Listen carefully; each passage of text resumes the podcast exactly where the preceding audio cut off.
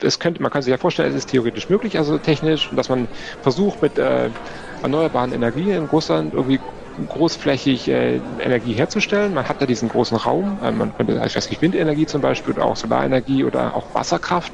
Man hat da diese großen Flüsse und dass man irgendwie diese Wasserkraft noch mehr einsetzt dazu, äh, erneuerbare Energien herzustellen, denn diese Energien auch zu exportieren. Also so die Wende von einem Exporteur von ja, CO2-basierten äh, Energieträgern zu erneuerbaren Energien. Und ich denke also, Potenzial ist durchaus da. Es ist, es ist, man hat ja dieses das größte Land der Welt.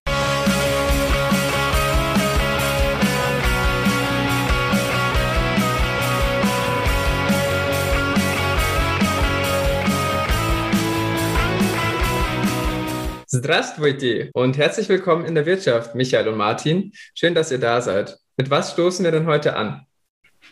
Ähm, ich habe äh, Apfelschorle. Achso, und ich habe hier ein Glas Wasser.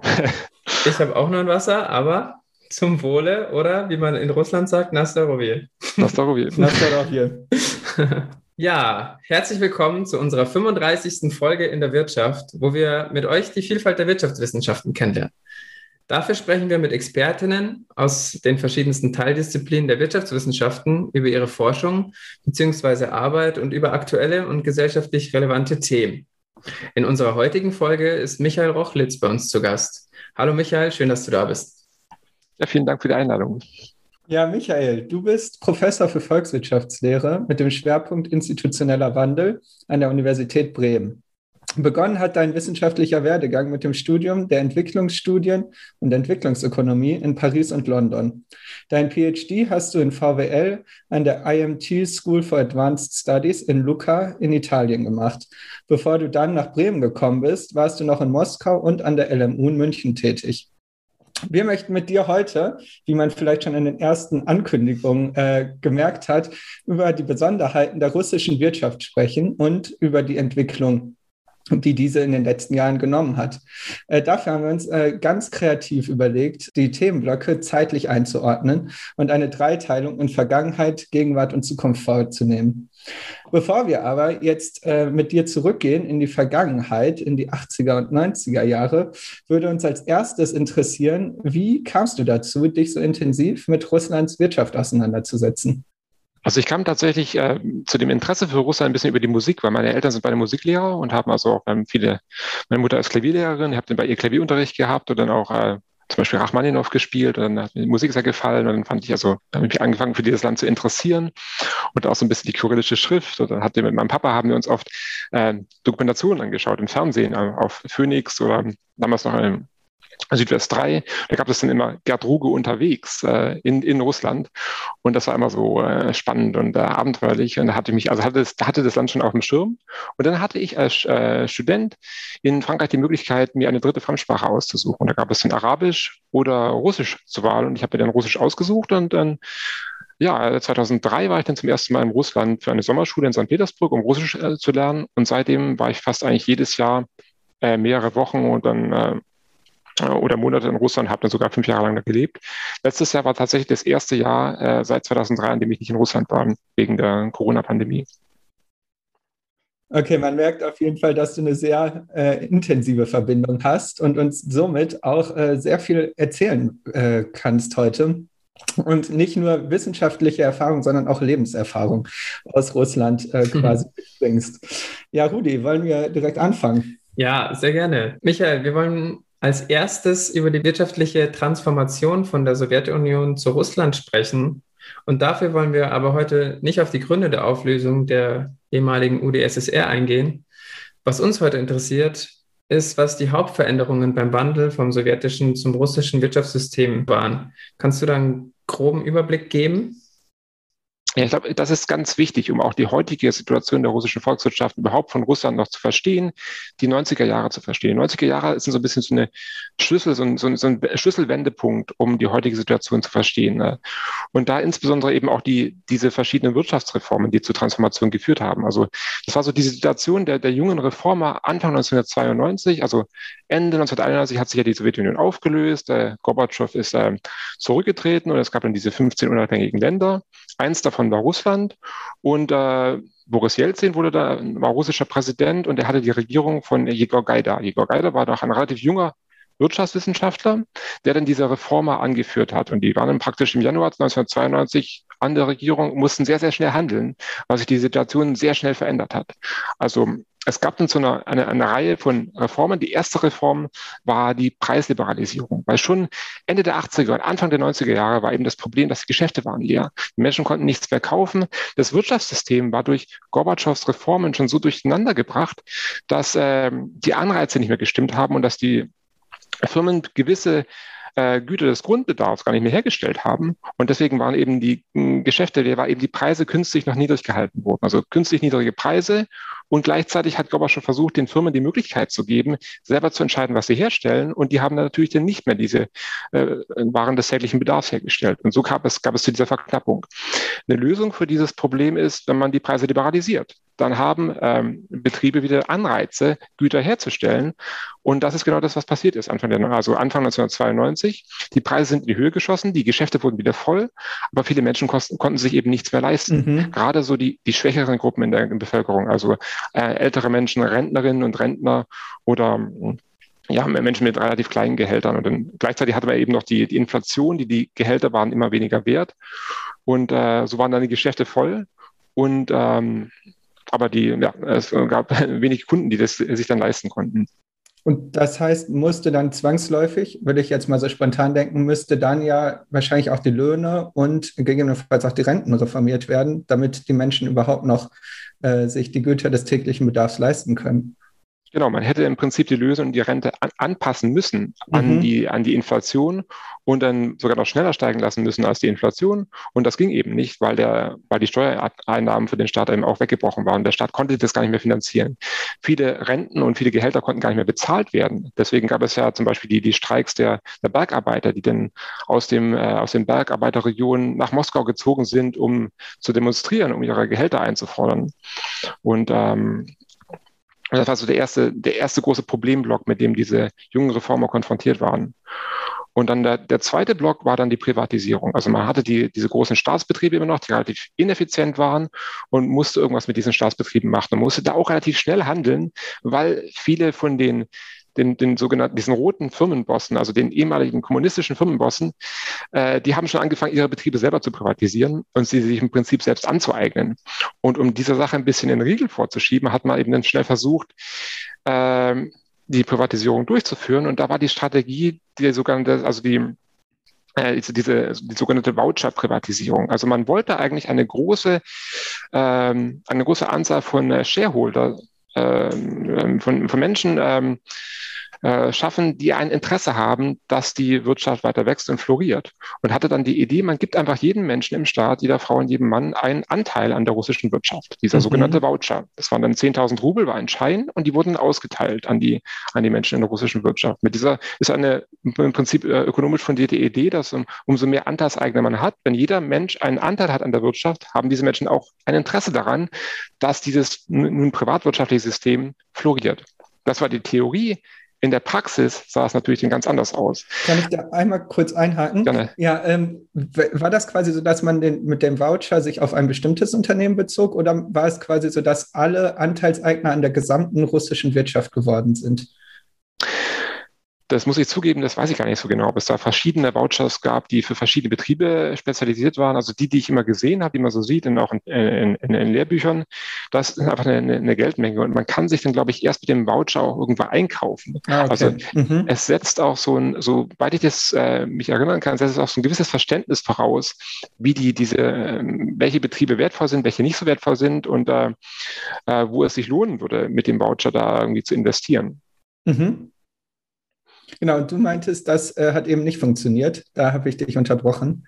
Genau, genau. Und das, man kann sich das ja schon ein bisschen so vorstellen, dass es alle möglichen Probleme generiert. Man, gerade die ältere Babuschka, die kriegt dann ihren Voucher und hat gleichzeitig keine Rente und kann sich eben, hat erstmal diese Probleme des täglichen Alltags ist, äh, und kann sich ihr Essen nicht kaufen und so. Und dann trifft sie halt an der, an der Ecke jemanden an der Metrostation, der sagt, ich gebe Ihnen äh, hier 500 Rubel für Ihren Voucher und dann können Sie sich wieder ein Brot kaufen, was zum Abendessen und vielleicht eine Flasche Wein oder so.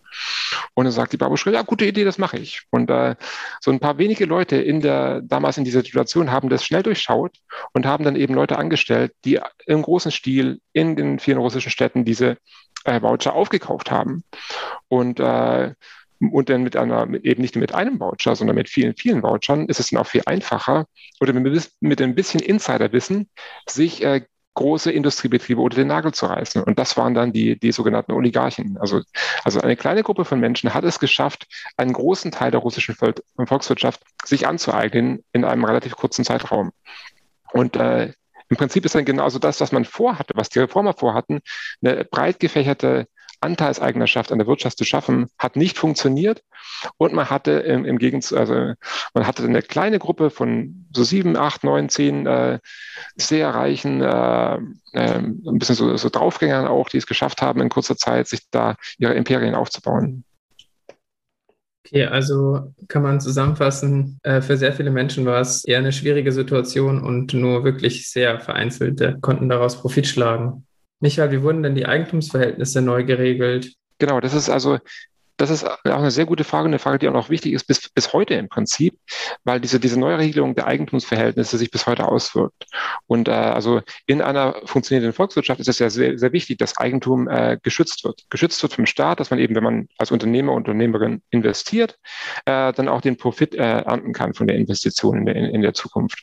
Und wir haben bis heute noch in Russland diese Probleme mit der äh, mangelnden Eigentumssicherheit, mit sogenannten Corporate Raiding-Attacken, also wo dann äh, so kriminelle Gruppen oder selbst auch auch korrupte Angehörige der Sicherheitsdienste, der Polizei äh, Unternehmen enteignen. Und das hat alles so ein bisschen seine, seine Quelle auch in den, in den 90er Jahren. Und hier ist wieder, also haben diese Oligarchen eine ganz interessante Rolle gespielt. Also äh, ein Staat kann Eigentumsrechte ja schützen, wenn der Staat genügend Geld hat, um eben zum Beispiel die Polizei zu bezahlen. Mhm. Und in den 90er Jahren war das eben schwierig. Also da hatte der russische Staat einfach nicht genügend Geld, um äh, die Polizei genügend äh, auszustatten, zu bezahlen und ähm, äh, damals hatte man also, es gab einen großen Anstieg an Kriminalität und man hatte äh, in ganz Russland viele verschiedene äh, konkurrierende kriminelle Gruppen, die so im Prinzip äh, Schutzgelderpressung äh, durchgeführt haben. Also die haben Schutz angeboten im Gegenzug für, für Zahlungen. Und wenn eben diese Zahlungen nicht kamen, haben die auch mal selber gerne was, in, was enteignet.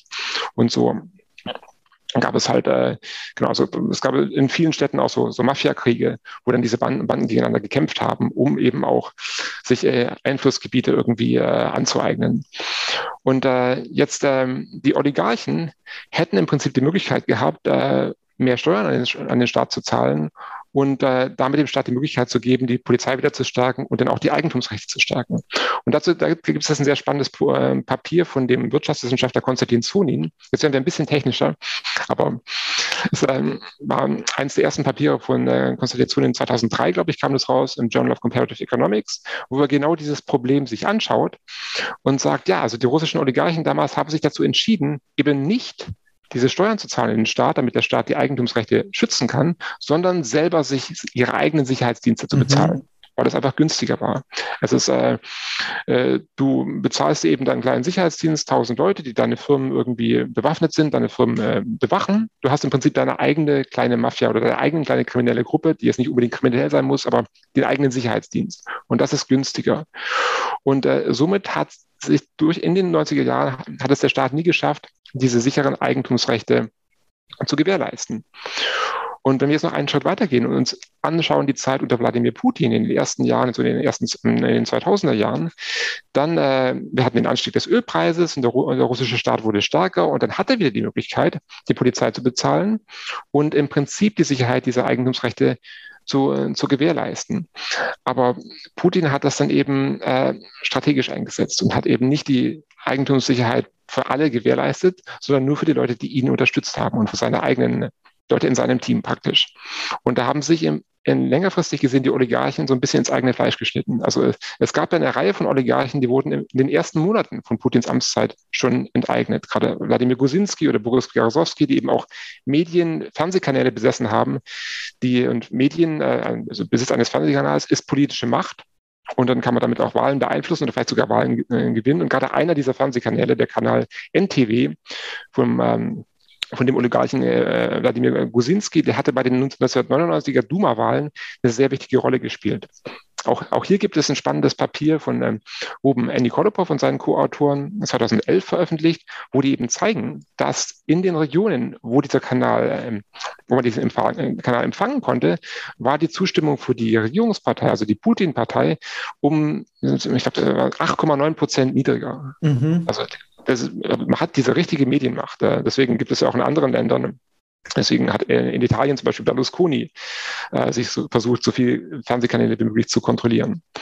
Und äh, Putin war das bewusst und er hat dann eben diese Oligarchen enteignet. Und äh, die Oligarchen konnten sich zwar in den 90er Jahren gegen äh, andere kriminelle Gruppen wehren, weil tausend Leute sind genug, um irgendwie deine, deine Firma zu schützen, aber du kannst dich eben nicht gegen einen organisierten Staat wehren.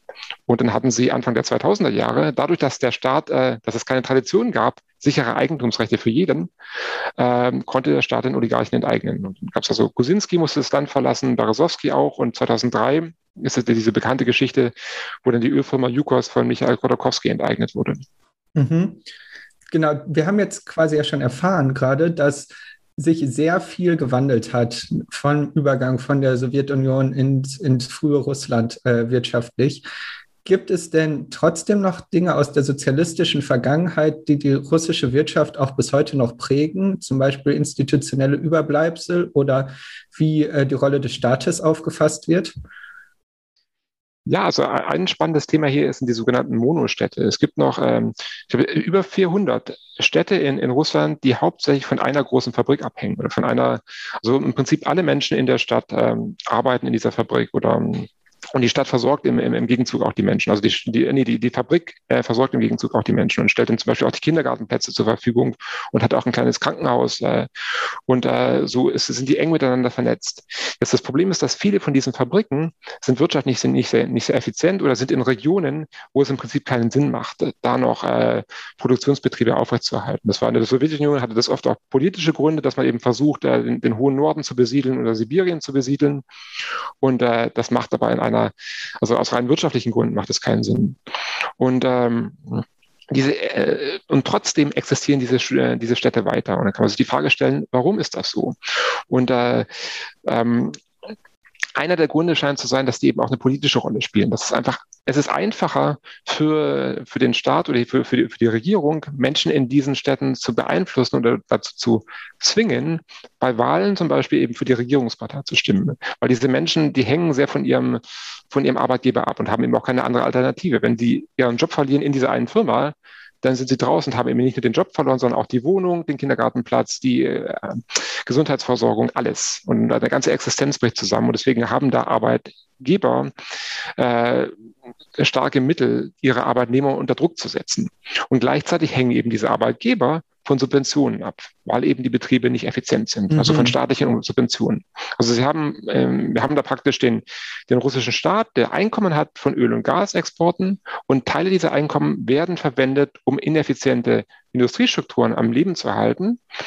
Und äh, der Grund, oder wenigstens einer der Gründe dafür, dass diese Industriestrukturen am Leben erhalten werden, ist, dass äh, man Leute in diesen Städten leicht unter Druck setzen kann bei Wahlen um dann politische Unterstützung zu generieren. Und das, das tut dann ja ein bisschen so, also wirtschaftliche Ineffizienz äh, verstetigen. Und das, wir sind jetzt im Jahr 2021, also 30 Jahre nach dem Ende der Sowjetunion. Und ich, ich bin ja auch gerne so unterwegs gewesen, also als ich in Russland noch äh, gelebt habe. Und da kann man, kann man, man kann so toll von Moskau dann für 20, 30 Euro mit dem Zug an den Polarkreis fahren, nach Murmansk oder nach Vorkuta. Und gerade Vorkuta ist da ein spannendes Beispiel. Das ist so eine Stadt, die ist, da gab es früher diese Gefangenenlager unter, unter Stalin gibt es, bis heute gibt es da noch Gefangenenlager. Und sie haben also, man hat diese Stadt und dann hast du außenrum äh, mehrere kleinere Städte mit 14 Kohleminen. Und von denen sind es nur noch drei in Betrieb, aber die werden immer noch sind auch hoch äh, subventioniert. Das macht im Prinzip keinen Sinn in diesen sehr unwirtlichen Bedingungen, äh, bei 40 Grad minus im Winter und äh, fast äh, ständiger Nacht da Menschen anzusiedeln. Und trotzdem lebt diese Stadt noch. Und die Eisenbahnlinie fährt. Man kann von Moskau direkt nach Vorkuta fahren mit dem Zug. Und das ist, da fließt eben auch viel Geld rein. Mhm. Ja du, ja, du hast jetzt ja schon eine Sache angesprochen, die quasi ein Überbleibsel aus der Sowjetzeit noch ist, die äh, eher an durch Ineffizienz sich auszeichnet. Und ich glaube, damit machen wir dann jetzt auch schon den Sprung zur Gegenwart. Und äh, gucken uns an, wie sich die russische Wirtschaft, wie die so dasteht zurzeit. Und wenn man sich das mal anguckt, sieht man, dass 2021 das Pro-Kopf-BIP in Russland geringer war als noch 2008. Das heißt, es hat eigentlich keine wirtschaftliche Entwicklung, also keine starke wirtschaftliche Entwicklung, zumindest in Bezug aufs BIP stattgefunden. Hm, was sind denn die Gründe, dass sich die russische Wirtschaft so undynamisch entwickelt? Mhm. Genau, das ist, das ist also wirklich eine sehr spannende Frage und auch eine interessante Entwicklung. Weil wir hatten ja von 1999 bis 2008 dieses rapide, also ein starkes Wirtschaftswachstum, das dazu geführt hat, dass Russland wurde Teil der BRICS-Staaten, also dieser jungen, dynamischen äh, Schwellen, äh, Schwellenländer oder Transformationswirtschaften. Und dann man hatte die, die Idee, dass also Russland da irgendwie eine, eine, große Zukunft hat. Und dann gab es die Krise 2008, 2009. Dann ist Russland noch mal ein bisschen äh, gewachsen und hat sich erholt von dieser Krise zwischen 2009 und 2011, 2012.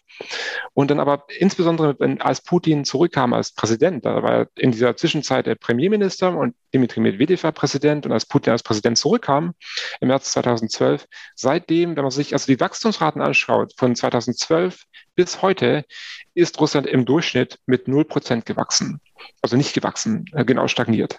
Und das ist echt, also es ist viel zu wenig, auch für ein Land mit dem Potenzial von Russland, weil Russland hat große ähm, Bodenschätze, Öl, Gasvorkommen, auch ähm, auch andere Bodenschätze. Russland hat eine sehr gut ausgebildete Bevölkerung. Im Vergleich zum Pro-Kopf-Einkommen ist die Bevölkerung sehr gut ausgebildet. Also man hat im Prinzip viel Potenzial zu wachsen und trotzdem ähm, Trotzdem stagniert das Land. Also ist die Frage, warum haben wir diese, haben wir diese Stagnation? Und dann kommt noch da ein, ein, ein weiteres Problem hinzu. Das ist, dass äh, bis jetzt funktioniert das Land mehr oder weniger noch und wir haben eben keine Rezession, sondern mehr oder weniger eine Stagnation, weil man hat das Geld aus den Öl- und Gas, äh, Einnahmen und dann, dann, da fließt noch Geld. Aber wir haben ja, wir sind ja in, der, in, in vielen anderen Ländern und äh, global, dass sich der Energiemix schnell ändert und äh, dass man jetzt mehr und mehr darauf zusteuert und dass sich dass das auch äh, verschnellert, äh, um vom Öl und Gas wegzukommen und von diesen ähm, CO2-lastigen Energieträgern.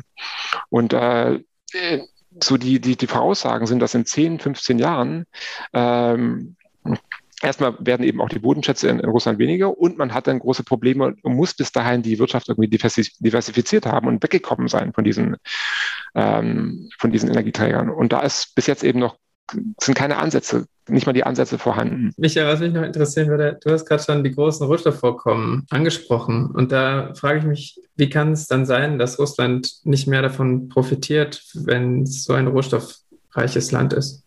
Genau, also es gibt da, es gibt natürlich die, die, diese Ressourcenfluchttheorie und so, die dann äh, auf jeden Fall eine Rolle spielt. Aber ich denke, meiner Ansicht nach fast der Hauptgrund, äh, an der russischen wirtschaftlichen Stagnation, es geht auch nochmal zur, zur Martins Frage äh, zurück, äh, zu diesen Gründen, ist wirklich das, das auch das politische System. Weil ich hatte ja gerade erwähnt, dass äh, in dieser Periode, also wir hatten so ein bisschen so ein, so ein Systemwechsel. Das, das Wachstum von 1999 bis 2007 war zum einen eben, wir hatten einen starken Anstieg an, am Öl- und Gaspreis in dieser, in dieser Zeit. Das war der, vielleicht der Hauptmotor. Und der zweite Motor war, dass es viele ungenutzte Kapazitäten gab, noch aus der Zeit der Sowjetunion, diese, diese tiefe Wirtschaftseinbruch in den 90er Jahren. Und da konnte, da war viel Potenzial da, da konnte man viel wieder auf, auffangen und einfach den Service-Sektor wieder aufbauen zum Beispiel. Und so, das, das hat dieses Wachstum angekurbelt. Und dann nach der Krise 2008, 2009 musste im Prinzip das Wachstumsmodell musste geändert werden. Und da fanden tatsächlich äh, Dinge statt. Also gerade diese, dieses Problem der Eigentumssicherheit wurde angegangen unter, unter Dimitri Medvedev und es gab eine Reihe von Initiativen, um da was dagegen zu tun. Also zum Beispiel äh, wurden Gesetzesinitiativen verabschiedet, um es weniger leicht zu machen, Unternehmer ins Gefängnis zu stecken. Oder äh, es gab also unter, staatliche Unterstützung für Organisationen, die diese und die Unternehmer, die angegriffen wurden von solchen Corporate Raiding Attacken und von, von kriminellen Gruppen oder von korrupten Sicherheitsdiensten, um denen die Möglichkeit zu geben, sich zu verteidigen. Und äh, es gab eine Polizeireform unter Medvedev 2011, die es geschafft hat, auf jeden Fall auf unterer Ebene so diese, diese kleine Korruption wirklich äh, äh, zurückzudrängen. Also es gab eine ganze Reihe von, von wichtigen Schritten. Und ähm, leider ist das dann ein bisschen alles ähm, mit der Rückkehr Putins 2012 äh, so, so, so ausgelaufen. Es gab danach noch ein paar weitere Versuche, aber der, der Druck war nicht mehr da.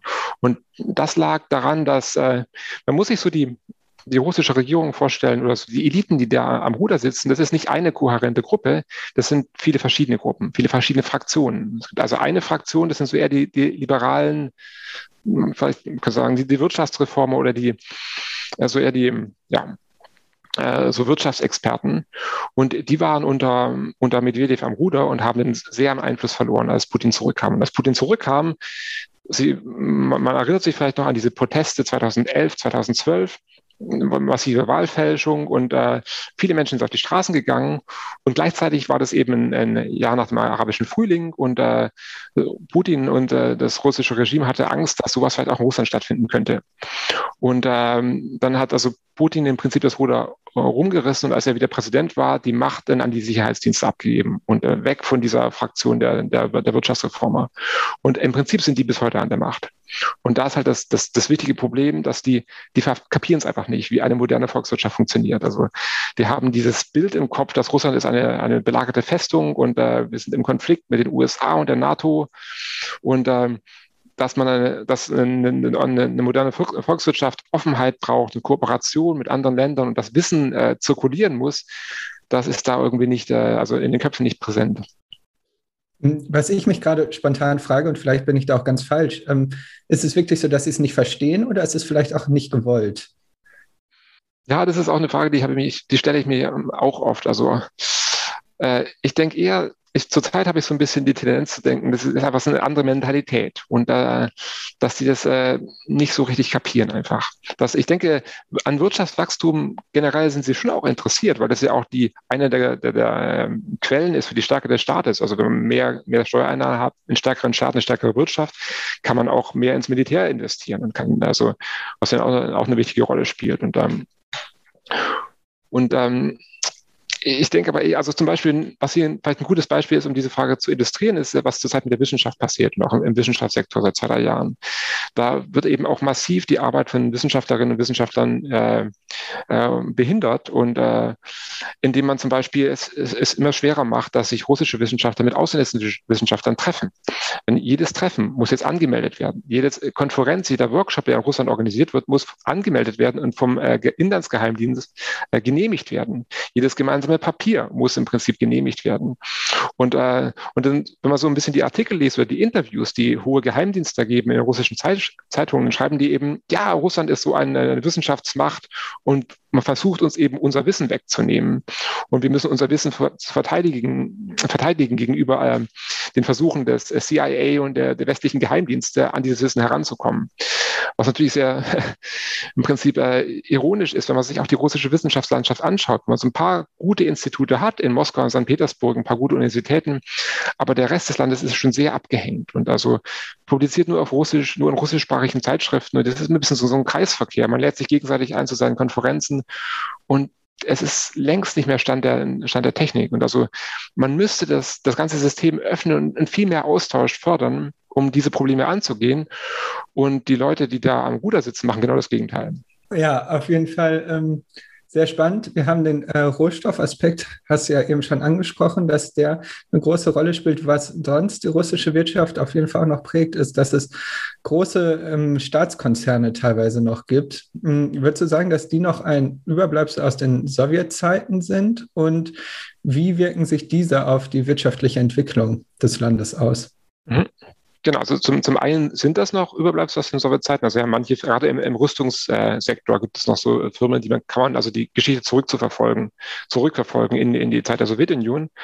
Und äh, das hängt auch ein bisschen zusammen mit der ökonomischen Philosophie, glaube ich. Mit den, also wenn man sich so die Berater anschaut, die, die, die, die zurzeit, die ökonomischen Berater, die zurzeit die russische Regierung beraten, haben sich diese auch äh, geändert über die Zeit. Also die, Putins Berater waren Anfang der 2000er Jahre viel liberaler. Da war zum Beispiel German Greff, der jetzt der Chef ist von der größten russischen Bank, von äh, Sberbank äh, und eine Reihe von anderen Ökonomen, die im Prinzip sehr nah waren an einem westlichen Verständnis einer liberalen Volkswirtschaft, wie das so funktioniert. Und dann um das Jahr 2004 gab es so ein bisschen so einen Bruch. Also der ja, liberale Premierminister Kasjanov wurde musste zurücktreten und wurde ersetzt durch einen, so, eher so einen sowjetischen Apparatschik, äh, Michael Fratkov. Und ähm, Und dann eben haben sich auch nach und nach äh, die, die Berater geändert. Und dann gab es eher so Leute wie zum Beispiel Sergei Glasiev, der eher so, also einen ganz anderen Blick hat auf die Art und Weise, wie man eine Volkswirtschaft managen sollte. Also der ist mehr so ein Vertreter von einer, einer sehr aktiven staatlichen Industriepolitik und die dann eben darauf zielt, auch starke große staatliche Konzerne aufzubauen. Und diese starken großen staatlichen Konzerne werden eben, äh, wenn man da an die Spitze schaut, das immer irgendwelche alten Bekannten von Putin, mit denen er schon 2000, äh, schon in den 90er Jahren äh, äh, irgendwie auf der Datscha zusammen äh, am Wochenende seine Wochenenden verbracht hat und die oft auch nicht dazu geeignet sind, so große Konzerne zu führen. Denen fehlt das Know-how und fehlt das Verständnis. Und also gerade zum Beispiel der, der große russische Eisenbahnbetrieb, also Monopolist, dieses Riesenland, sie haben die transsibirische Eisenbahn und dann überall wurde lange Zeit von äh, Jakunin geführt und der hatte da eigentlich keine Ahnung, wie man so einen Eisenbahnkonzern führen soll. Und das hat sich dann natürlich auch wieder gespiegelt in der Performance des, des Konzerns. Und ein weiteres Problem ist eben, dass wir dann kaum äh, Wettbewerb haben zwischen diesen großen Konzernen. Und dann, die kriegen große Subventionen vom Staat, aber also viele von diesen industriepolitischen Initiativen haben auch keine, zu keinen Ergebnissen geführt. Es gab vor zehn Jahren ein großes Projekt, um Russland führend zu machen im Bereich der Nanotechnologie. Und bis heute gab es da im Prinzip keine, sind große Geldmengen reingeflossen und es gab keine Ergebnisse. Und also, wenn, wenn, wenn ich da irgendwie, oder wenn man da beratschlagend äh, tätig werden könnte, würde ich vielleicht äh, also als einen Ratschlag äh, eben diese Konzerne irgendwie aufzubrechen oder zu versuchen, da wieder mehr Wettbewerb reinzubringen. Mhm. Und dann eben gerade auch die, die Subventionen nicht mehr nach politischen Kriterien zu verteilen und dann an, an den Staatskonzern des guten Freundes und der kriegt dann eben nochmal Subventionen, dass da nicht irgendwas schief geht, sondern eben nach Kriterien wie zum Beispiel, wie das in den 70er oder 80er Jahren in Südkorea funktioniert hat, wo man versucht hat, Unternehmen gezielt zu fördern, die es schaffen, ihre auf dem Exportmarkt erfolgreich zu sein. Also so Export-linked ähm, Subsidies zum Beispiel. Also Erfolgskriterien hat für Subventionen, wenn es eine Firma schafft, erfolgreich zu, äh, zu exportieren und diese Produkte auch auf dem Weltmarkt gekauft werden, dann das versucht man zu unterstützen. Mhm. Aber ja, das ist leider nicht der Fall. Eine Reihe von Vorschlägen, die du hast. Michael, neben den ähm, Staatsunternehmen die russische Wirtschaft, wie du ja auch schon angesprochen hast, äh, zumindest in der Vergangenheit wurde sie von den Oligarchen geprägt und es klang auch so raus, als wäre das bis heute immer noch so. Diese Oligarchen nennen ja die großen Unternehmen auch ihr eigen. Wie stark ist die wirtschaftliche und auch die politische Bedeutung heutzutage? Also ich glaube, diese alten äh, Gruppe von Oligarchen, die haben an Bedeutung wirklich verloren aus den, aus den 90er Jahren. Da sind nicht mehr viele übrig geblieben. Und es gibt, es, es gibt neue Oligarchen. Es gibt eben zum einen äh, Leute, die sehr, sehr reich geworden sind unter dem Putin-Regime, weil sie eben von Anfang an Links hatten zu Putin. Da gibt es zum Beispiel die, die Rotenberg-Brüder, mit denen Putin zusammen im Judo-Club war in den 90er Jahren in St. Petersburg. Das waren seine Sparring-Partner im Judo-Club.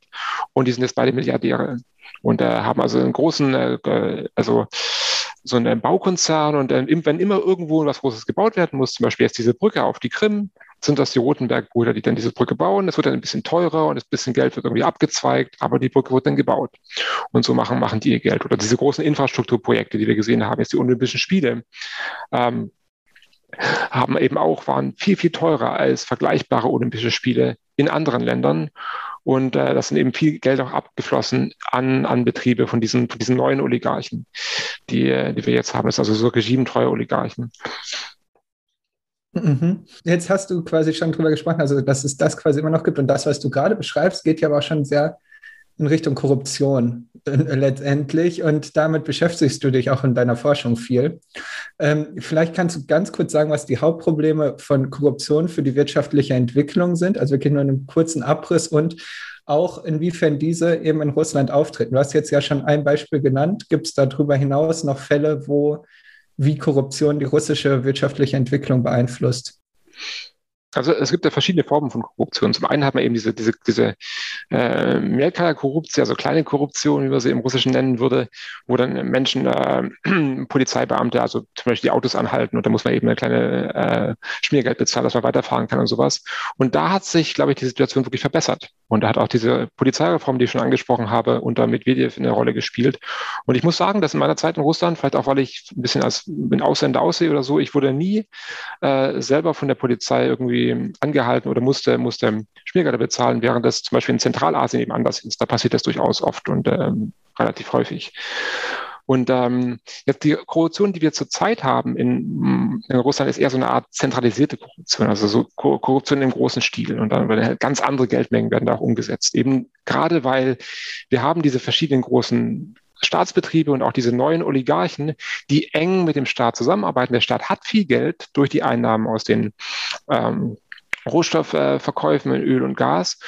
Und das fließt dann eben auch an diese, an diese, äh, praktisch die, die, die enge, enge, enge ähm, Elite des, äh, des, äh, des Regimes. Und das sind gerade so diese Untersuchungen, die Alexander Nawalny äh, durchgeführt hat, der zeigt dann eben, dass viele von den engen äh, Mitarbeitern und äh, Freunden von, von Putin haben halt ihre Villen äh, nicht nur in Russland, in Moskau, sondern eben auch am Schwarzen Meer oder in Italien oder in, in London oder in anderen Ländern. Und ähm, ich glaube, aus vom ökonomischen äh, Gesichtspunkt her ist hier auch das Problem, was wir gerade auch schon ein bisschen angesprochen haben bei der Industriepolitik, dass die Gelder eben in die falsche Richtung fließen. Mhm. Und äh, man könnte diese Gelder viel effizienter ein, einsetzen, wenn sie, wenn Subventionen, wenn staatliche Förderungen ähm, mit äh, Effizienzkriterien verbunden wären, wenn man irgendwas erreichen möchte damit. Aber zurzeit sind das im Prinzip werden die dazu eingesetzt, um politische, oder, politische Unterstützung zu generieren. Man hat äh, man zahlt eben äh, äh, Subventionen an irgendeinen Bekannten, der da seine Firma hat und der, der, der zwingt seine Leute bei der nächsten Wahl auch für vereintes Russland zu stimmen, also für die Partei von Putin. Und ob die Firma jetzt wirklich äh, erfolgreicher wird in der Zukunft oder, also ein tolles Beispiel ist, ist hier Lada. Wir haben diese riesen, in Togliatti, diese riesen Lada-Fabrik und die Autos werden einfach nicht besser über die Zeit hinweg. Und es gibt bis heute eben, äh, wenn man sich ja umschaut in, in Deutschland oder in anderen europäischen Ländern, keine Ladas auf der Straße. Warum? Weil die eben immer hinterherhinken noch und äh, weil da eben auch Subventionen oft an politische ähm, Kriterien ähm, mit denen verbunden sind wenn es genauso wäre, wie du sagst, Michael, also wir subventionieren die Unternehmen nach diesen Kriterien und wenn das dann funktionieren würde, dann würde man ja dadurch auch offensichtlich Wählerstimmen, denke ich mal, auch generieren, oder? Mhm. Also es macht es ist irgendwie ein bisschen wirr, dass es nicht so rumläuft. Also ähm, es ist irgendwie schwer nachzuvollziehen. Ich, ich glaube, ich, ich sehe das das Argument, das du machen möchtest. Also es, es, könnte ja auch Sinn machen, wenn man einfach versucht, Wirtschaftswachstum zu fördern und so langfristig in die Wirtschaft zu investieren, weil dann sind die Leute zufrieden, unterstützen das Regime und das würde doch allen irgendwie, würde irgendwie zu besseren Ergebnissen führen. Ja. Das Problem ist, dass wir irgendwie, wir haben immer so eine, wir haben keinen, lang, keinen langen Handlungshorizont, sondern immer so ein bisschen Katastrophenmodus. Äh, und äh, man versucht, man hat immer Angst vor der nächsten Wahl. Und ich glaube, hier ist so ein bisschen äh, der Unterschied, wenn man Russland vergleicht zu China. In, in China hat man eben ein, äh, ein Regime, wo die doch einen längerfristigen Zeithorizont haben. Und einfach, wo die Legitimität der kommunistischen Partei wirklich darauf basiert, dass die Partei es schafft und geschafft hat, in den letzten 40 Jahren sehr hohe Wachstumsraten zu generieren und das auch bis heute noch schafft. Und ähm, dass China also da auch sehr dynamisch ist. Und man sieht es ja auch, da gibt es also wirklich sehr viele spannende Studien, die zeigen, wie die Anreize zum Beispiel für chinesische Staatsbedienstete eng damit zusammenhängen, wie gut die das schaffen, in ihrer Stadt oder in ihrer Region äh, Wirtschaftswachstum zu fördern. Und dann, wenn man sich ähnliche Studien anschaut, die Russland untersuchen, findet man eben überhaupt keinen Zusammenhang. Ich habe da ein Papier, wo ich mir die Regionalgouverneure anschaue und da, da findet man da sogar einen starken, also einen signifikanten negativen Zusammenhang zwischen Wirtschaftswachstum und der Wahrscheinlichkeit, dass ein Gouverneur Gouverneur im Amt bleibt. Mhm. Und also das ist, das ist dann spannend und man kann versuchen zu verstehen, warum das so ist. Also ein Grund könnte sein, dass wenn regionale Gouverneure irgendwie zu populär werden, zu erfolgreich sind, werden sie potenzielle Widersacher oder potenzielle Konkurrenten. Und man möchte den Leuten nicht die Möglichkeit geben, ihre eigene Machtbasis aufzubauen. Eine andere Möglichkeit könnte sein, dass äh, man hat ja, man hat äh, immer wieder Regionalwahlen, man also Bürgermeisterwahlen und aber auch die, die, die Duma-Wahlen. Und bei jeder Wahl ist so eine große, so ein großes Drama so ein bisschen. Insbesondere jetzt die Wahl, die auch im, im September stattfinden wird, im September 2021. Und man sieht es selbst, wie, wie massiv, also ich weiß nicht, wie weit es in den deutschen Medien auch rüberkommt, aber gerade in den letzten Monaten wurden mehr oder weniger fast alle Oppositionspolitiker, die irgendwie wirklich in der Opposition sind, äh, festgenommen oder außer Landes gedrängt. Die Organis äh, das ähm, Team von Nawalny wurde verboten und zur extremistischen Organisation, also als extremistische Organisation eingestuft, auf der gleichen Stufe wie der Islamische Staat. Und zu, äh, eine Unterstützung dieser Organisation kann jetzt zu fünf Jahren Gefängnis führen. Und man sieht also diese große Nervosität des, des, des Regimes. Und äh, wenn man eben versucht, äh, so wie das, du es gerade vorgeschlagen hast, Rudi, also längerfristig äh, in Wirtschaftswachstum zu investieren, das, das dauert halt immer ein bisschen, bis dann das Resultat auch kommt. Mhm. Und dann diese, diese, es, es scheint so zu sein, dass diese Frist ist nie da, diese Zeit ist nie da, weil man immer irgendwie schnell mhm äh, reagieren muss um, ähm, also das ist, glaube ich, der eine Grund. Der andere Grund ist eben auch so ein bisschen, dass einfach das Verständnis fehl, fehlt, wie man äh, hier irgendwie erfolgreiche Wirtschaftspolitik äh, durchführen kann. Und da kann ich gerne auch noch, na, gleich noch drauf kommen, warum das so ist oder warum es an irgendwie intelligenteren Köpfen da fehlt, die da was vorschlagen könnten. Ja, das fällt mir auch sehr schwer, das zu akzeptieren, weil ich mir nicht vorstellen kann, dass es dort keine progressiven Köpfe gibt. Genau, das ist, glaube ich, ein Punkt, den können wir gerne jetzt noch äh, kurz ansprechen. Das ist, glaube ich, auch sehr wichtig. Warum gibt es keine progressiven Köpfe? Natürlich gibt es in Russland progressive Köpfe, weil es ist ja ein Land, wo wir eine große, äh, vielleicht eine höhere Prozentzahl haben als in den meisten anderen Ländern von jungen, jungen Menschen, die studieren, die äh, an der Uni sind, eine gute Ausbildung haben und die sehen natürlich, dass ihr Land stagniert und dass es eben nicht vorwärts geht. Und das ist so ein bisschen auch der Grund, den wir hatten äh, beim Maidan 2014, 2013, 14 in der Ukraine, wo eben ähnliche junge Menschen gesehen haben, wie ihr Land so auf der Scheide, äh, auf der, also äh, zum einen wollte Richtung, sich Richtung Europäische Union entwickeln und dann hat Janukowitsch diesen Vertrag nicht unterschrieben und plötzlich war wieder die Perspektive wie das russische System und dann gingen die Menschen auf die Straße, weil das eben keine Perspektive war. Und ähnlich ist es auch in, in Russland. Viele junge Menschen sind völlig frustriert. Mhm. Ich, ich kriege auch ständig äh, Anrufe hier von russischen Kolleginnen und Kollegen, ob es nicht Möglichkeiten gibt, hier eine Doktorarbeit zu schreiben oder nach Bremen zu kommen an die Uni, um hier zu arbeiten, weil sie in Russland keine Zukunft mehr sehen. Mhm. Und ähm, Jetzt ist die Frage, also sind die Leute nicht motiviert, sich einzubringen? Und das Spannende ist halt, es gibt durchaus, es gibt viele junge, motivierte Köpfe, die gerne da was ändern wollen, die gerne in die Politik gehen würden und da was ändern, obwohl es eben, es ist sehr gefährlich und es ist, äh, es ist viel anspruchsvoller in der russischen Politik irgendwie äh, in, in, Opposition zur, zur Regierung irgendwie versuch, zu versuchen, Politik zu machen als bei uns. Und trotzdem gibt es viele Menschen, die das versuchen. Und der Staat versucht halt mit allen Mitteln, das zu unterbinden.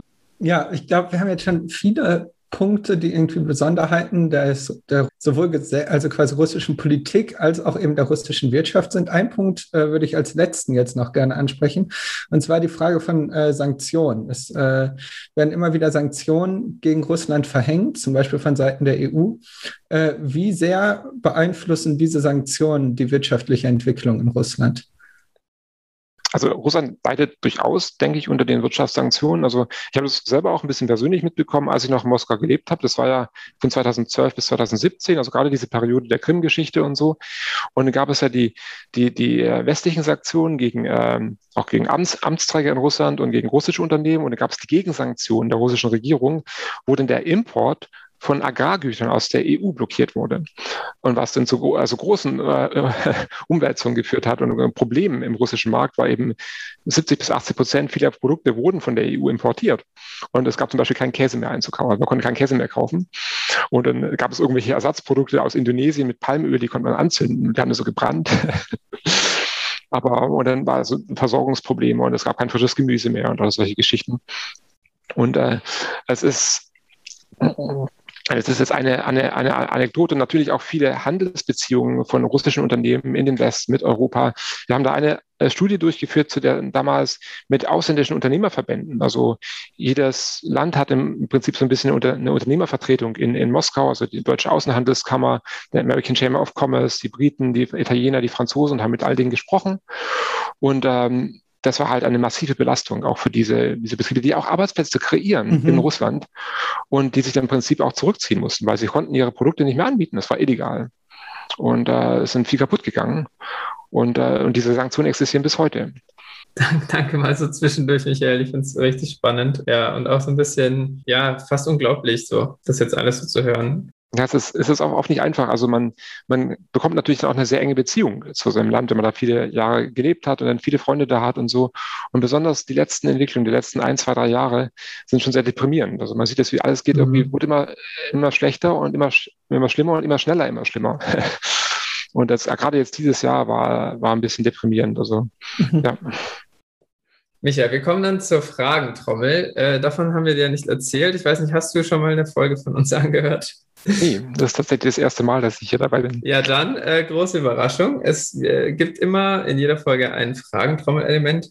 Ähm, kurze Erklärung für dich. Wir geben dir zwei Auswahlmöglichkeiten und du entscheidest dich dann schnell und intuitiv für eine der beiden. Also ohne groß nachzudenken und ohne Kommentare. Du hast einen Joker, darfst sozusagen eine Frage überspringen. Hm? Gut, bist du bereit? Mhm. Okay. Bevor es mit unserer Fragentrommel losgeht, möchten wir die kurze Pause nutzen, um uns bei unseren Unterstützerinnen und Unterstützern zu bedanken. Wenn euch unser Podcast gefällt, würden wir uns sehr freuen, wenn ihr mal eine Runde in der Wirtschaft schmeißen würdet, um unsere Arbeit, die wir in dieses Projekt stecken, zu supporten. Ihr könnt uns entweder direkt über PayPal unterstützen oder laufend über Patreon. Weitere Infos findet ihr in den Show Notes von dieser Folge oder auf unserer Website unter inderwirtschaft.home.blog. Und jetzt viel Spaß mit der Fragentrommel und dem Rest dieser Folge.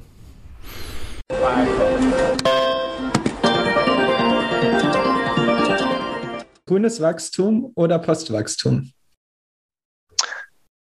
Grünes Wachstum. Piroschki oder Borscht? Borscht. Zum Reisen. Flugzeug oder transsibirische Eisenbahn? Ja, die Eisenbahn. Wirtschaftssanktionen erfüllen ihr Ziel, ja oder nein?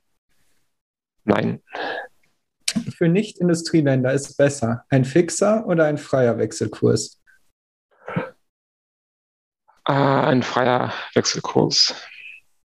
Mehr Staat oder weniger Staat auf Deutschland bezogen? Vielleicht ein bisschen mehr Staat.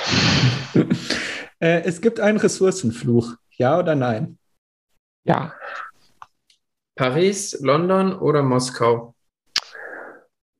Moskau. Wow. Äh, Sozialismus für immer gescheitert oder nochmal einen Versuch wert? Nee, äh, würde ich sagen, gescheitert.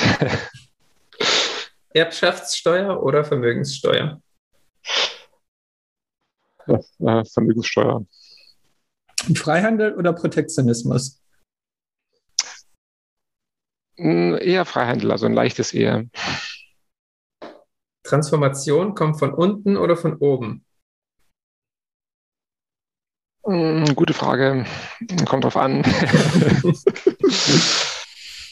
Aber wenn ich mich entscheiden müsste, wahrscheinlich. Bah, schwierig. Würde ich jetzt, so kann ich den Joker mhm. an? Ja, ja. Also mache ich den Joker. Okay, dann sind wir schon bei der letzten Frage. Klimakatastrophe. Optimistisch oder pessimistisch? Äh, wahrscheinlich eher, jetzt habe ich gerade so ein Buch gelesen hier, das war sehr pessimistisch, also es ist halt eher pessimistisch, aber ähm, immer noch voller, also die Hoffnung stirbt zuletzt. okay, okay, das klingt jetzt so halb optimistisch, aber nehmen wir mal. ja, Michael, das war's schon. Danke, dass du dich darauf eingelassen hast. Nee, hat Spaß gemacht, ja. Toll. Und für unsere Zuhörerinnen, äh, falls ihr interessante oder lustige Fragen habt, dann immer gerne her damit und wir stellen die dann gerne unseren nächsten Gästinnen. Ja, was mich ganz kurz interessiert, wir haben eigentlich gesagt, wir reden nicht über die Fragen, aber das, da wurde jetzt ein Joker eingesetzt. Das interessiert mich. Sieht man denn nicht anhand vom Beispiel von Russland, dass eine Transformation von unten eigentlich schwierig ist? Also wenn von oben sozusagen auch brachiale Gewalt äh, genau, zum Einsatz ja. kommt? Genau, genau, deswegen habe ich da auch gezögert, also gerade bei dieser Frage, äh, weil im Prinzip hat man ja so die Idee, dass von unten wahrscheinlich vielleicht mehr kommen kann als von oben und es immer besser ist, wenn sowas irgendwie, also ähm, mit Graswurzelbewegung und sowas auch funktioniert. Und gerade diese Erfahrung der letzten zwei Jahre, die war ein bisschen frustrierend. Also auch wenn man nach Belarus schaut, wo wir das noch viel mehr hatten. Mhm. Wir hatten die Wahl letztes Jahr und die Lukaschenko-Haus im Prinzip verloren hat und die, äh, er wäre eigentlich nicht mehr an der Macht. Und dann gab es diese massiven großen Proteste. Und es ist ja erstmal schwierig für eine Oppositionsbewegung, so viele Menschen auf die Straßen zu bringen. Äh, und dann, wenn die erst doch massiv unterdrückt werden. Und trotzdem jedes Wochenende wieder und wieder waren die Menschen auf der Straße und haben demonstriert und haben versucht, irgendwas zu bewirken.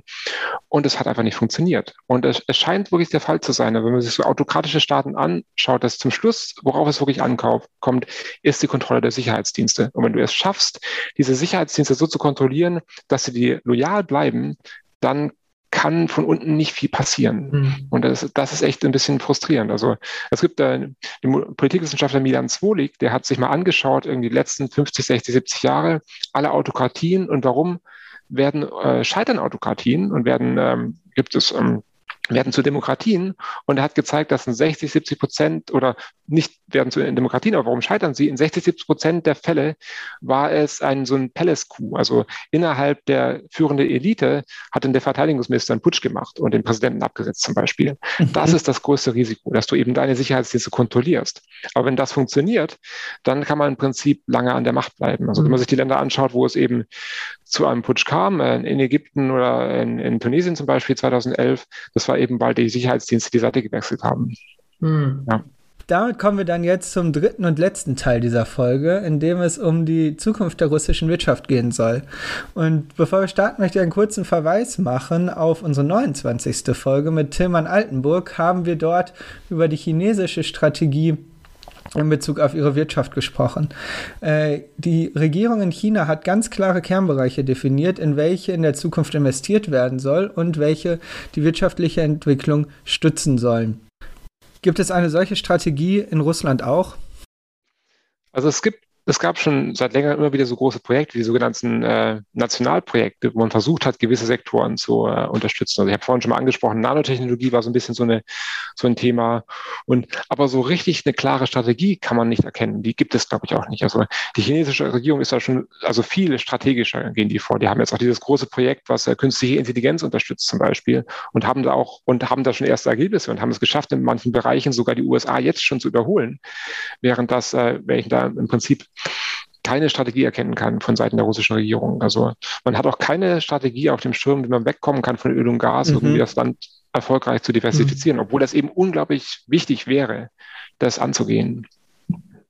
Ja, das äh, sieht dann natürlich schlecht aus, würde ich mal, würde ich mal sagen. Mhm. Ähm, Aber welche Ziele verfolgt Russland dann wirtschaftlich gesehen, Michael? Was ist ich glaub, dein Einblick? Dass da keine so richtigen Ziele, also auf jeden Fall auf der Regierungsseite keine so richtigen Ziele vorhanden sind. Es ist eher ein bisschen so ein weiter so, man versucht zu überleben und man versucht irgendwie das Regime am, am also die, die Haupt, äh, das Hauptaugenmerk ist eher auf diesen politischen Kriterien. Zum Beispiel 2020, mhm. noch die, die ersten Monate der, der Corona-Pandemie waren völlig äh, überschattet von dieser Notwendigkeit, ein großes Referendum durchzuführen, damit Putin bis 2036 potenziell Präsident werden kann. Und man hatte die Corona-Pandemie noch gar nicht so auf dem Schirm und wurde halt alles gemacht, damit dieses Referendum stattfinden kann. Obwohl das jetzt, ja, und da werden dann viele Ressourcen eingesetzt, während man diese, die wirtschaftliche Zukunft irgendwie sich da keine großen Sorgen macht.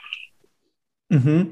Du äh, hast ja gerade schon gesagt, dass es keine richtige Strategie gibt, wie man von Öl und Gas von der Öl- und Gasabhängigkeit wegkommen möchte. Und dazu passt vielleicht auch ganz gut die Folge von Tom Krebs, der letzte Folge bei uns zu Gast war. Und äh, er möchte nämlich von dir wissen, ob es politisch realistisch und umsetzbar ist, dass die Erdgaspipeline Nord Stream 2, die viel diskutiert wird, äh, statt Erdgas mittelfristig grünen Sauerstoff, vermutlich durch Windkraft, von Russland nach Deutschland transportiert. Grünen Wasserstoff, meinst du? Grünen Wasserstoff, genau. Ja. also ich, ich weiß jetzt, ich habe mich auch gefragt, ist das technisch überhaupt möglich, dass man diese Pipeline auch für Wasserstoff verwenden kann? Aber wenn das möglich, also es könnte, man kann sich ja vorstellen, es ist theoretisch möglich, also technisch, dass man versucht, mit äh, erneuerbaren Energien in Russland irgendwie großflächig äh, Energie herzustellen. Man hat da diesen großen Raum. Äh, man könnte, ich weiß nicht, Windenergie zum Beispiel oder auch Solarenergie oder auch Wasserkraft.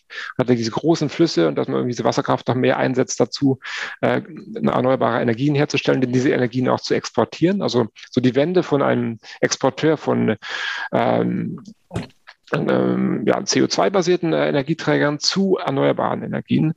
Und ich denke, also Potenzial ist durchaus da. Es ist, es ist man hat ja dieses das größte Land der Welt und äh, hat da, da durchaus wahrscheinlich viele Möglichkeiten und Ressourcen. Das Problem ist wieder, dass ähm, gerade auch die, der Klimawandel an sich und die Möglichkeiten von erneuerbaren Energien auch wieder überhaupt nicht auf dem Schirm sind und auch in der öffentlichen Debatte überhaupt nicht stattfinden. Das ist echt ein Thema. Also viele Russen und Russinnen sind da, stehen da eh skeptisch meiner Ansicht nach gegenüber und denken, ja, Klimawandel, stimmt das wirklich oder ist das nicht, haben sich das die USA ausgedacht? Das wird auch oft in den, in den Medien so, also die Medien sind ja alle vom Staat kontrolliert, immer wieder ein bisschen so angesprochen, ja, ist das wirklich so, ist es eher nicht so ein westliches Problem oder Klimawandel, ja, ist das wirklich, ist das ein Problem oder eher nicht? Und, ähm, und es gibt eben auch kein richtiges Bewusstsein für, für also auch so für, für, für, so, für so Umweltfragen in dem, also nicht wie bei uns, würde ich sagen. Eine Doktorandin, die arbeitet an einem Projekt, wo sie versuchen zu verstehen, warum ähm, wie die äh, Abfallrecy das Abfallrecycling funktioniert in russischen Städten. Und, äh, und auch da ist eben Russland ziemlich hinterher. Und äh, man versucht, die versuchen so ein bisschen zu ähm, äh, identifizieren, welche welche Gruppen es geben könnte, die da eine Rolle spielen könnten, um das irgendwie ähm, mehr auf den, auch auf den Schirm zu bringen. Mhm. Du hast jetzt hier die Problematik geschildert, dass es quasi auch nicht vielleicht gar nicht so politisch äh, irgendwie gewollt ist mit dem, äh, mit den quasi erneuerbaren Energien. Ähm, zum anderen äh, sagst du, dass das mit Öl und Gas wahrscheinlich langfristig nicht mehr funktioniert.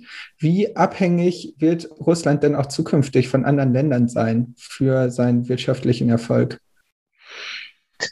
Das ist, es kommt natürlich von der Strategie. Also diese, diese Frage der Abhängigkeit, ich weiß nicht, äh, ob, die, ob die richtig oder ob man wirklich von Abhängigkeit sprechen kann. Also ich würde das eher so sehen, dass es, es ist eben wichtig, um im 21. Jahrhundert als Volkswirtschaft erfolgreich zu sein, dass man mit anderen Ländern zusammenarbeitet, dass man da Brücken mhm. baut und versucht eben äh, zu kooperieren. Und das, das einer der großen Vorteile von Russland ist ja die geografische ähm, Position auch. Das Russland ist wirklich in dieser Brücke äh, in Eurasien zwischen Europa und äh, Ostasien und dann auch Südasien ne? und könnte eine richtige Position einnehmen von so, so, so einem Transport-Hub. Also, dass man, man baut die transsibirische Eisenbahn nochmal aus und hat dann wirklich eine gute Alternative, hätte potenziell eine gute Alternative zu dem Seeweg, äh, der auch unsicher ist. Und wir haben jetzt am Suezkanal gesehen, wie das durchaus schiefgehen kann. Und wenn man so diese Landbrücke hätte, von China äh, zehn Tage lang nach Europa, ist das durchaus eine interessante Alternative. Und äh, aber auch diese, diese geopolitischen Probleme, die eben auch meiner Ansicht nach zum großen Teil einfach künstlich erzeugt wurden, auch in diese ganze Krim-Geschichte 2014 und 2015 und so, war, glaube ich, auch zumindest teilweise einfach ein politisches Manöver, um abzulenken von den wirtschaftlichen Problemen. Und dann, man hat ja auch gesehen, dass Putins äh, Popularitätswerte, den wir in die Höhe geschnellt sind, von um, ungefähr 60 Prozent zu über 80 Prozent. Ähm, und das war dann stabil vier Jahre lang. Also der Krim-Effekt hat vier Jahre lang hohe Zustimmungswerte generiert, dass man eben äh, und dann auch der, der, der Krieg in Syrien, wo Russland interveniert ist und relativ, also militärisch auf jeden Fall erfolgreich es geschafft hat, das Re Regime von Assad zu stabilisieren mhm. und den, den, den Bürgerkrieg im Prinzip für Assad zu gewinnen. Aber gleichzeitig ist man halt, äh, jetzt wurde gerade großes Thema vor zwei Wochen in der, in der Staatsduma war, äh, eine Liste aufzustellen, was sind denn unsere, die, die Feindesländer oder die, die, die, unfreundlichen Länder. Und da wurde viel debattiert und irgendwie waren alle, waren also viele Länder, zum Schluss kamen, glaube ich, nur zwei Länder wirklich auf die Liste mit den USA und der Tschechischen Republik. Aber äh, man hat halt dieses doch diese Mentalität, insbesondere in der führenden Elite, dass Russland ist eine belagerte Festung. Man kann eigentlich mit niemandem richtig zusammenarbeiten, mhm. was genau die falsche Strategie ist, meiner Ansicht nach. Du hast ja jetzt schon die Beziehung zur Ukraine auch angesprochen, Michael. Dafür hat ja Russland auch von, der, von Europa Sanktionen, also wurde von Europa sanktioniert. Ist es so, dass Russland und China dadurch sich irgendwie enger verbandeln, sich verbinden?